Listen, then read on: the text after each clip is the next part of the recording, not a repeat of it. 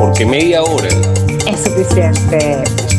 Buenos días, buenas tardes, buenas noches. Donde quiera que estés, bienvenido a tu podcast favorito. Con las locas imprudencias de Isabela Vecchionache y el letrado pragmático de Jonathan Lilue, quienes te traen en media hora música, películas, series nuevas, viejas y del más allá. Con ustedes, los chicos de media hora es suficiente.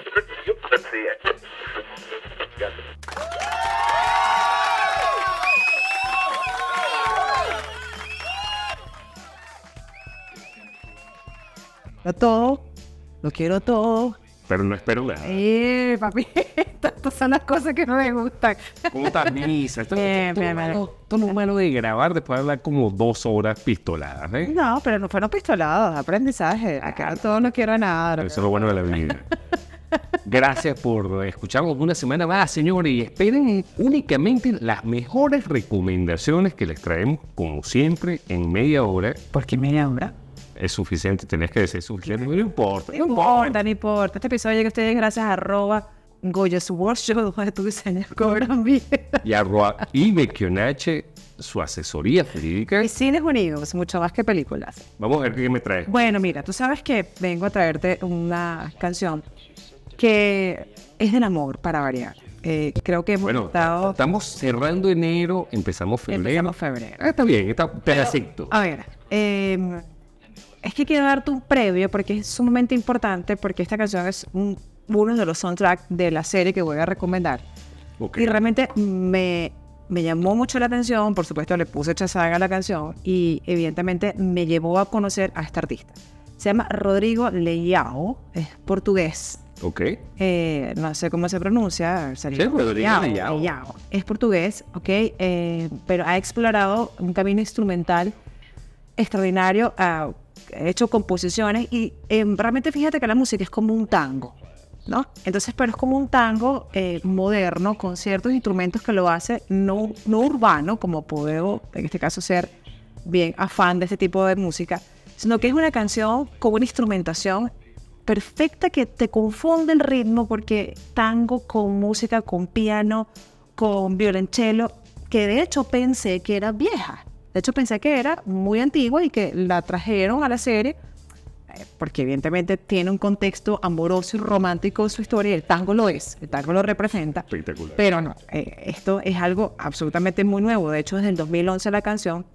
Y es, es totalmente un estilo musical que fusiona elementos clásicos, contemporáneos. Yo diría que un tango, yo diría que un merengue lento, yo diría que un bolero, pero mucho más movido. Pero esta canción se llama Pasión. Está eh, cantada por una mujer. Racho Rodríguez es el instrumentista. O sea, vamos a decir que es- en este caso esta canción es el pianista que hace la canción. Eh, es una canción que te invita, obviamente, a narrar todos los sentimientos, las expresiones, porque ella está pidiendo que regrese la persona, que se regrese y que se apasione con ella. Es un himno a la añoranza. No, claro, pero divina, divina la canción, porque además que tú hueles como una tristeza, pero al mismo tiempo, al mismo tiempo te transmite la canción que es un amor eh, posiblemente correspondido, pero ella está pidiendo que en ese momento se le entregue. Divina la canción, divina. Se llama Pasión, por supuesto. Es apasionante la canción, es intensa.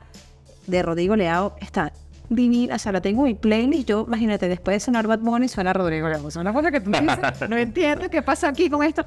Eh, de hay, hay unas como unas incoherencias musicales, pero cuando tú eres melómana, bueno, creo que estás presto para todo, ¿no? Pero con una naturaleza y una lírica, una voz, un instrumento divino. Pasión Rodrigo Leao, por favor. Incluyen a su playlist porque verdad que le van a sorprender este portugués que se las trae con esta música. Bueno, y estamos alternativos hoy.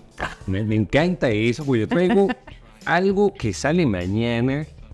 Pero ya hemos tenido la oportunidad de escuchar varios temas como Wall of Eyes o Friend of a Friend ¿De quién? de la gente de Smile.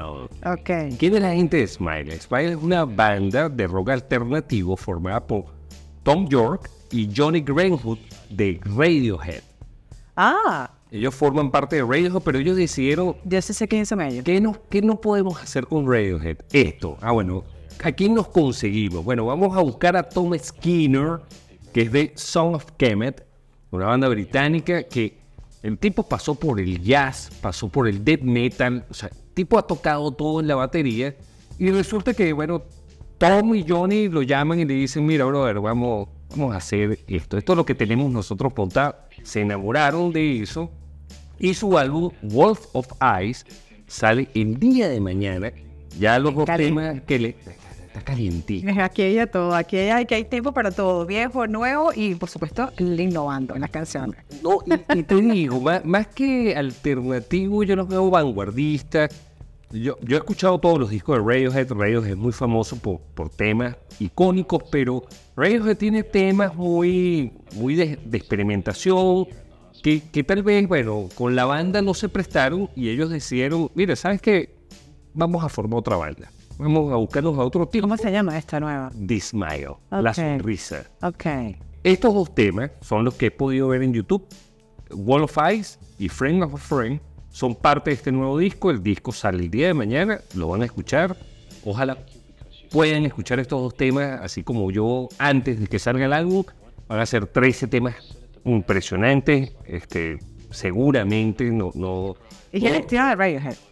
Pa- de- del Radiohead que no es de, del comercial. El Radiohead que no se La que yo escucha. escuchaba. Exacto, no, no es del estilo de Radiohead comercial, es el estilo que yo creo que ellos querían experimentar y lo lograron con The Smile. Ellos tienen ya dos años formados, ok.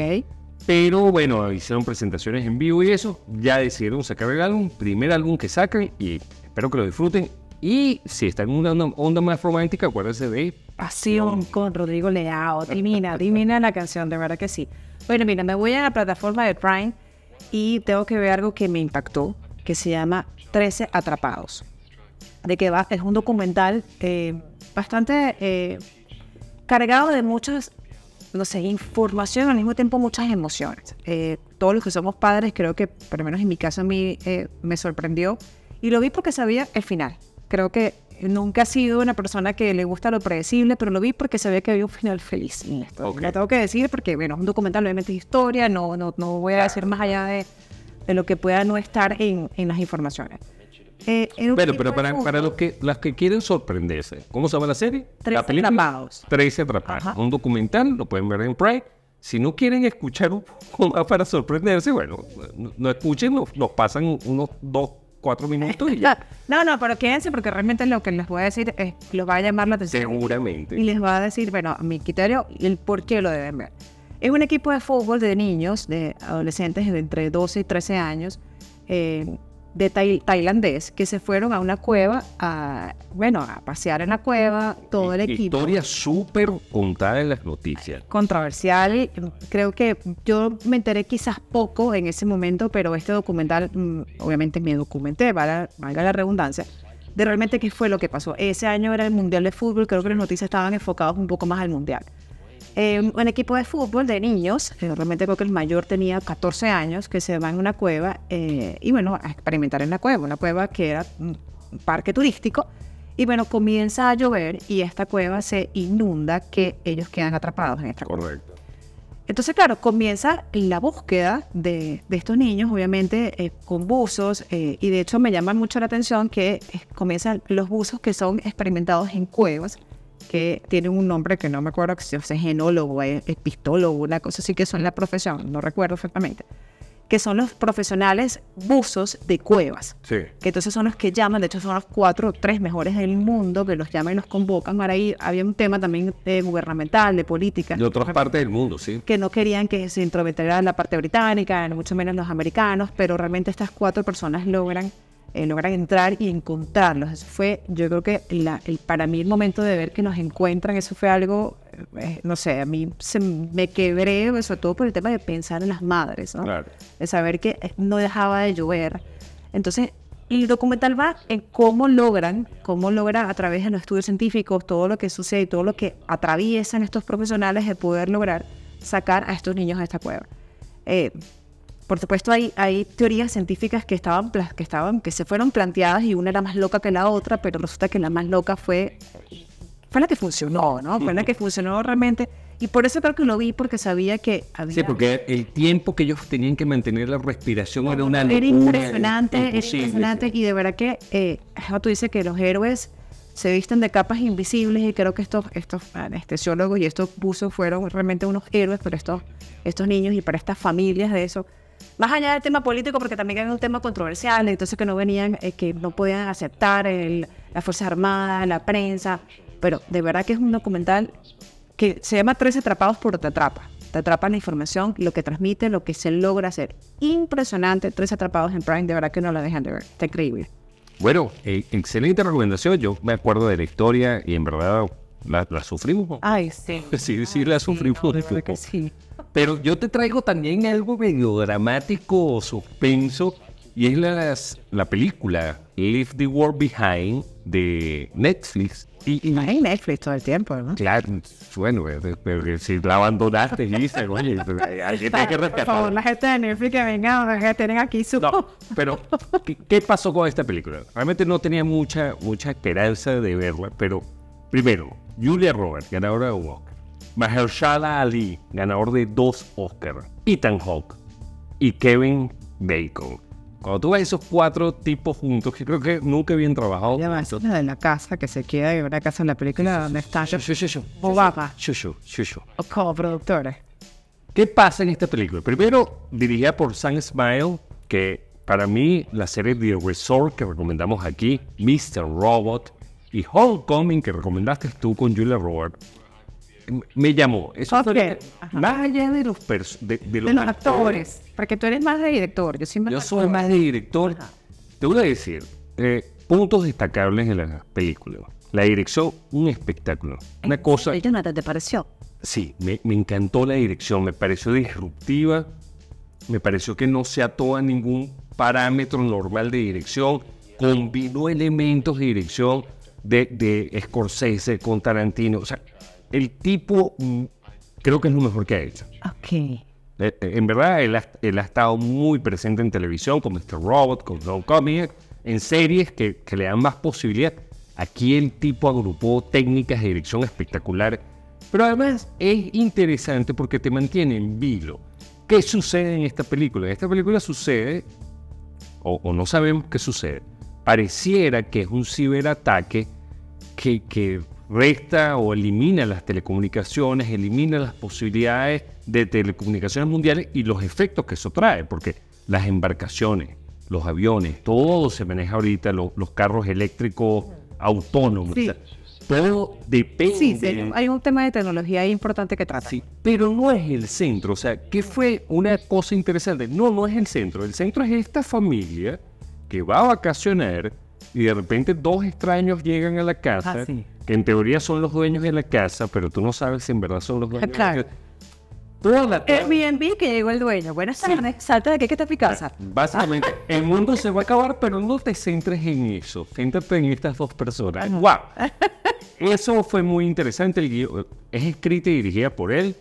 Eh, me pareció que combinó cosas muy interesantes a nivel de storytelling, a, a nivel de contarme una historia que no me espero el desenlace. Al final termina y tú dices, eh, bueno, puedo estar más satisfecho, menos satisfecho, pero el trayecto fue sabroso. El, el viajecito de la película a mí me encantó. En serio. Sí. bueno, Tengo, mi, tengo mis opiniones encontradas. ¿Te pareció lenta? ¿Te pareció No, en vez dispersa? no, es que no, no tiene un fin, no tiene un cierre. O sea, la vi demasiado, Sí. ya va, tú terminas tu, ¿qué? qué? Lo que está encierra es más humano desde mi punto de vista. O sea, tú tienes como las interpretaciones, las tienes a, a- ¿qué? No, no, libre. es- tienes el derecho claro. de interpretar lo que te dé la gana. Claro, esa es la, la ventaja del mundo de decirlo, lo dice Sí, Tarantino. realmente sí, pero realmente el mensaje principal que el director trata de transmitir, aquí no lo vi. Sí, bueno, el mensaje para mí, y bueno, lo compartimos aquí, no es el concepto de la película, que es este tema del ciberataque, cómo va a terminar este tema para el mundo. Ajá. Es cómo termina este tema para esta familia. Y este tema para esta familia termina en un concepto de confianza y de entender que si no te conozco no quiere decir que tú seas una amenaza. Pero, vuelvo y repito, es mi recomendación. Claro, Lisa. bien, claro. Eh, fuck you. No, eso, eso lo voy a pitar aquí. Pero es mi recomendación porque es Está bien. muy Siento que en el caso de esta película de- sentí que mis dos horas Ya de va. vida no, no El, fueron. el ¿sabes? trailer nada que ver con, con lo que tú vas a ver en esta película. Es verdad, es verdad. Disfrútenla. Eh, Les doy la oportunidad. Además, van a ver a dos ganadores del Oscar, dos joyas del cine Sí. norteamericano como son Ethan Hawke y Kevin Bacon. Por favor. Sí, sí, sí. Bueno, en paralelo te tengo que me quedo en tu plataforma Netflix y volví a, a ella porque, bueno, todo buen hijo regresa a casa. Pero volví por un personaje principal, en este caso un personaje icónico, yo creo que es el mejor personaje de la serie de La Casa de Papel, que es la serie de Berlín. Sí. Ok, Monstruo, a ver. monstruo. ¿De qué va la serie? Te voy a dar dos, te voy a decir primero de qué trata y luego te voy a dar mis dos perspectivas en la serie. Berlín creo que es uno de los mejores personajes en, las- en la casa de papel. O sea, es, es lo que él transmite. Creo que el- los dos destacados son él y, Y el y. Yoko. No, para mí, la, la- ¿cómo era? Yoko, no. Tokio. Tokio, Tokio. Tokio también. Son buenos, son buenos. Primero son. Ellos fueron los que más, más lograron Lo que pasa es que penetrar. Berlín marca. O sea, Ber- Berlín Berlín marca porque tiene un discurso, tiene una manera de, de convencimiento. No, y perspectiva de vida. El Y, tipo te da o sea, y tiene frases, tiene cosas. No sé qué tiene, es como seductor. Además es el malo, malo, malo. Claro, que se hace ver el bueno, pero al mismo tiempo es manipulador, pero con, con una sensualidad y una, un sex appeal que tiene el tipo, no sé, a lo mejor el tipo es feo, no me interesa. Pero el sex appeal que tiene, Sí, sí, yo digo que no hay hombre feo hasta que no sepas manejarte. Cuando si eres feo, tienes que tener labia o billete. Claro. Una de dos. Una de dos, pero si tú tienes billete y eres, no eres atractivo, eh, Sí. vamos a hacer tu forma de hablar. No estoy así, no. Tienes que tener ese sex appeal. Berlín podrá tener cero en la cuenta, pero el tipo me habla y no que excuse me. Bueno, obviamente tenía cero porque quería robar el banco. Evidentemente, ¿no? Pero fíjate, es un personaje que, que realmente yo creo que empezaron por el, con el mejor personaje que es. Entonces, claro, esta serie va que obviamente es mucho antes de la serie de La Casa de Papel, no se encuentra con el profesor, bueno, sabemos que el profesor y él son hermanos, eh, antes de conocer incluso al argentino, al actor este, que no recuerdo el nombre de La Casa de Papel, antes de conocer todo este tipo, él obviamente era un as en el tema de, de- De robo. de robo y establecer. Esto también es un problema incluso para la delincuencia hoy en día, porque realmente tú ves cómo trabaja un delincuente. Ay, además que es estructurada, es pero organizada. Entonces, claro, va que van a robar joyas, eh, fundamentalmente en Francia. De hecho, la serie se, se desarrolla mucho en Francia y por eso lo hace muy bello también. La fotografía, los escenarios, Claro. todo lo que hace. Los, la música que suena, que de hecho es la que recomiendo al principio, que es uno de los soundtracks de él cuando está cortejando a su enamorado. Partisano. No, no, no, yo sé que no es esa, pero me acordé de Partisano. No, no, no, de, no, de- pasión la casa. Entonces, claro, eh, planifica, bueno, te- tiene su grupo de, con el cual se establece la, vamos a decir, la logística.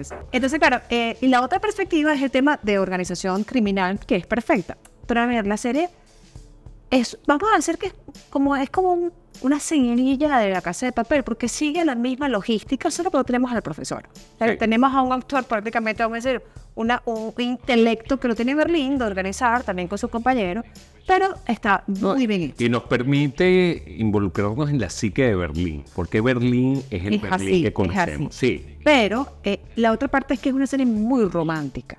Está, él tiene mucho amor de por medio. Porque él es así. O sea, el personaje de Berlín es enamoradizo, ¿no?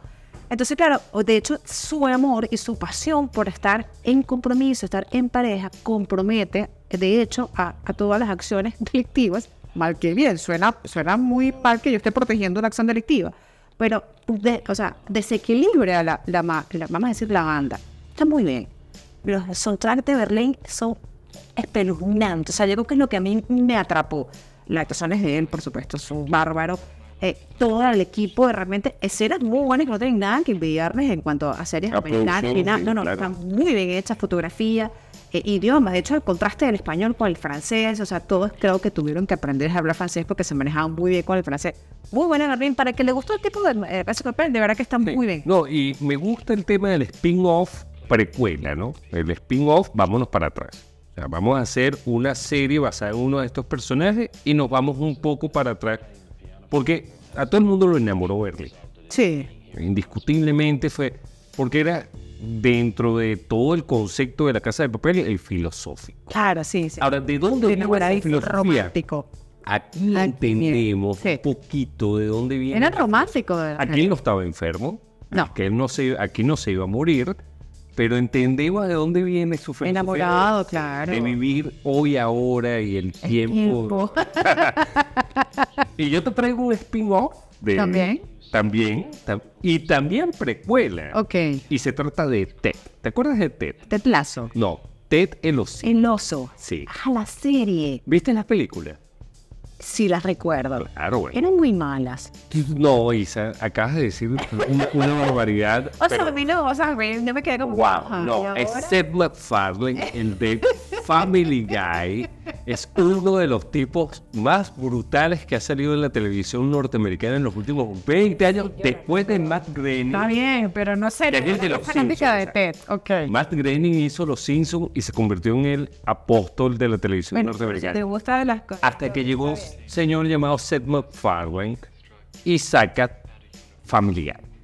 Y después saca American Dad y saca varias cosas más y saca... el mismo estilacho de eso, sí. Ahora, Ted acaba de salir la serie en Peacock.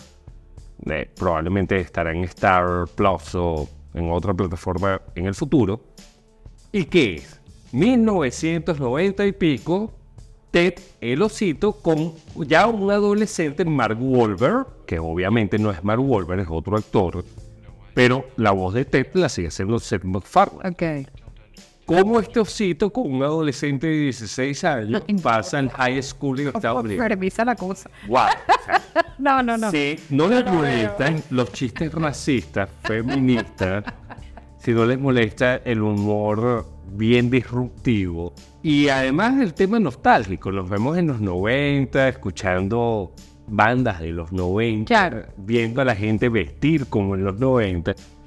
Les voy a decir, una de mis favoritas de principio de año. ¿En Faltan serio? muchos meses. Faltan muchos meses, son ocho O capítulos. sea, la relación de un oso con un adolescente. Un buen oso oso. parlante tan, tan Ese es el nombre que se le da. poco político. No, hay un capítulo impresionante donde eh, hablan de Jesús, están hablando de la natividad, del nacimiento de Jesús, que vino divino, no fue del acto de un hombre y una mujer. Y te levanta la mano de la iglesia y dice, yo puedo ser en Jesús. Yo realmente no nací de nadie. puedo ser Jesús. Y todo el capítulo se basa en... Ah, pero es como sarcástica la cosa también. O sea, humor negro. Exactamente igual que Ted. Hay alusiones a las películas impresionantes de cómo ellos llegan a las películas. O sea, como el amor por Flash Gordon, como este, bueno, el tema de las drogas, el sexo, todo eso se combina. Claro, lo que pasa con un adolescente, pues. Sí, te voy a decir, este, tenía muchas expectativas y las cumplió. Yo tenía muchísimas expectativas porque todo lo que hace Seth MacFarlane para mí es tocado con una varita. O sea, Mil maneras de morir en el oeste con Charlize Theron fue una película espectacular del viejo oeste. O sea, ¿quién hace una comedia del viejo oeste en 2021? Seth MacFarlane Ok. y las cumplió. Reto. Disfruté los ocho Ok. capítulos, me reí muchísimo. El casting fuera del papá de, de Mark Wahlberg o del personaje de Mark Wahlberg, este, son desconocidos, nunca los había visto y hacen una química espectacular. Ok. Pero, señores, tienen una gran comedia en Pico. Los que no tengan Pico, recuerden que pueden pedir el mes de prueba, ah, Eh. ponen su dato y buscan todo. Buscan nuestros episodios, ven qué es lo que van a ver en Peacock y lo, bueno, lo ven durante un mes.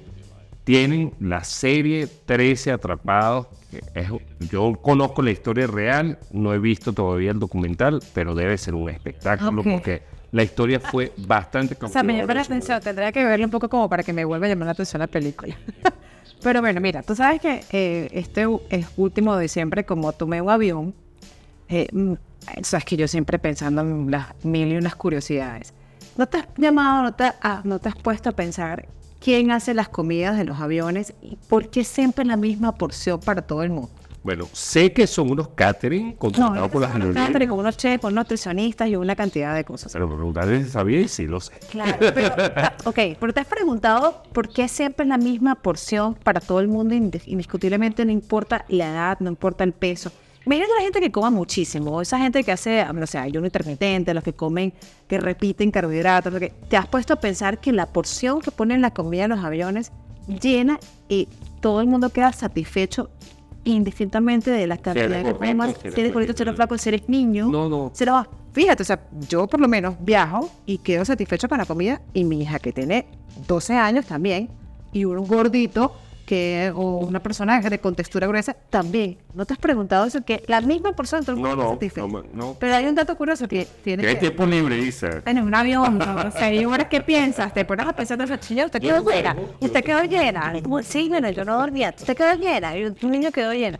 Pero un dato curioso de la comida de los aviones es que si tú tienes hambre y quedaste, vamos a decir, quedaste picado, quedaste, Fallo. puedes repetir el mismo menú. ¿Sabías eso? Sí. No sabía. Ah, bueno, ya, entonces, para los que queremos comer dos Vamos a quebrar a la dosis que queremos, pueden pedir. Incluso puedes pedir hasta dos veces la misma porción porque el avión está preparado para que sean dos menús por pasajero. Entonces te pregunta, ¿es decir que la porción no es suficiente para todo el mundo? Lo sabemos, ahí lo dejamos en la... Bueno, en, en una. Ahora, tú estuviste en una playa que se llama Cihuatanejo. Sí, Guatarejo. ¿Sabías que es donde quedó, donde llegó ¿Quién? Porque en la la... película? Claro que sí, no lo sé. Lo que es que quería comentarlo de esto porque hablamos, nosotros no solo grabamos, a veces hablamos en la vida real de otras cosas. O sea, no solo es cine, música y películas. No, no. A veces hablamos de nuestros hijos y, y de la vida, De del que trabajo, hacemos. de cómo te Ah, va. ¿Qué comiste? O sea, somos amigos. No, no, no crean que esto Nos relacionamos. Nadie nos paga, en verdad. No, nos encontramos aquí porque tenemos aprecio el uno por el otro. O sea, cuando ella dice, papito, te quiero, yo, y yo le digo, Es verdad, o sea, realmente, te espero media hora. No, no. Sentimiento es genuino. no es para que ustedes crean que nosotros, ay, qué lindo ellos. No, no, en verdad nos queremos. Y hablando del viaje de Isa, yo Cihuatanejo, que estuvo en Cihuatanejo. Y lo primero que se me vino a la mente una película. fue la carta que le envía, este, Cuando él se escapa de la cárcel. claro, a Morgan Freeman le deja y le dice, nos vemos en Cihuatanejo. Que, by the way, no fue filmado en Cihuatanejo. Sí, sí fue. No, no fue. Fue filmado en una playa de California. Pero Cihuatanejo, en esa oportunidad, yo decía, wow, qué bonita se ve esa playa. Y resulta que no, no, no. No, la- pero en Cihuatanejo se dicen que fue en Cihuatanejo. no. Ah, bueno. Ah, claro, porque ¿quién paga el turista? ¿Quién paga el turista? Ya, ¿qué dice Cihuatanejo con Z? Entonces, bueno, ese es otro dato curioso. Entonces, cuando ¿Cómo se llama la película? a Shawshank Redemption. Claro, que se escapa. Sueños de libertad, creo que Correcto, se escapa de la cárcel y a donde llega, llega a Andy. Cihuatanejo. Andy, eh, no me acordaba del personaje. Andy, que es el personaje de. Que él ganó el Oscar, no por esa película, que ganó el Oscar por Mr. River o. Oye, no me acuerdo. Ahora me agarraron fuera de base, estamos tarde, Isa y yo nos acabamos de encontrar esta semana, tam- estamos fuera de lugar, pero. eh, Mr. River, él creo que gana el Oscar por Mr. River como actor de reparto. Ok, bueno, pero el cuento es que él deja un mensaje que se encuentra. Le deja la cajita debajo del árbol y encuentra la carta Morgan Freeman y se va a Cihuatanejo donde le está reparando una pick-up. Pero eso no fue filmado en Cihuatanejo. Al- A, pesar de que es un mexicano que fue filmado en... Bueno, si usted es turista, le van a cobrar igualito, no importa. Bueno, si escucha que Cihuatanejo, igual le voy a decirle que es una playa extraordinaria, la pasé divino. Ese, la, vimos las ballenas jorobadas, imagínate, tuve la oportunidad de ver el vallenato y ver divino. Gracias, papito, por estar conmigo hoy. Igual, mi Isa, Eh, Este episodio llega a ustedes gracias a arroba Workshop, donde tus señas cobran vida. arroba Ibe-H, su asesora Y jurídica. Fines Unidos, muchas fábricas. De repente subimos el tono, bajamos el tono, nos emocionamos, seguimos. A la gente disfruta con nosotros y se- se empieza a fregar más rápido. Dale, dale, lo ponle en 2.0. Bye, gente. Gracias por escucharnos. Dale, un besito, papito. Bye. This concludes our broadcast day. Good night, and God bless America. I am trying to do with my life something which few people